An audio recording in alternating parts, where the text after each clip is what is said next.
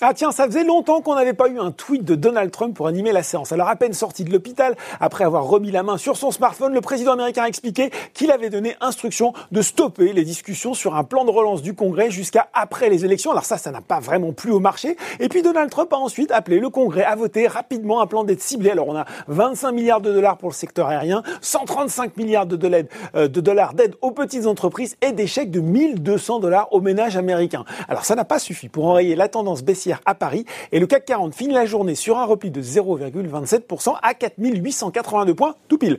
Aux États-Unis, c'est mieux hein, avec un Dow Jones en progression de 1,58% vers les 28 212 points et un Nasdaq en hausse de 1,46% vers les 11 318 points à 17h45.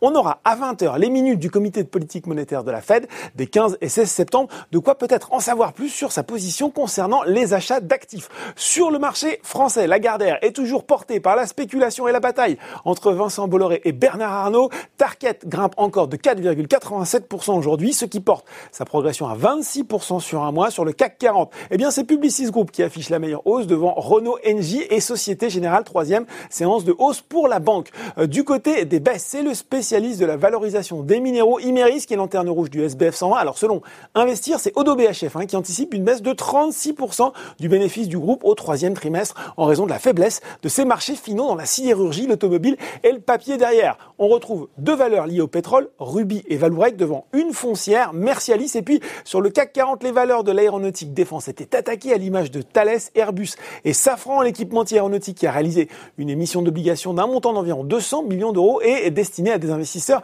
qualifiés. Puis ça a reculé aussi un petit peu pour AXA, moins 1,4%. C'est Citigroup hein, qui a baissé son objectif de cours sur le titre de l'assureur de 16,70 euros à 14,06 euros.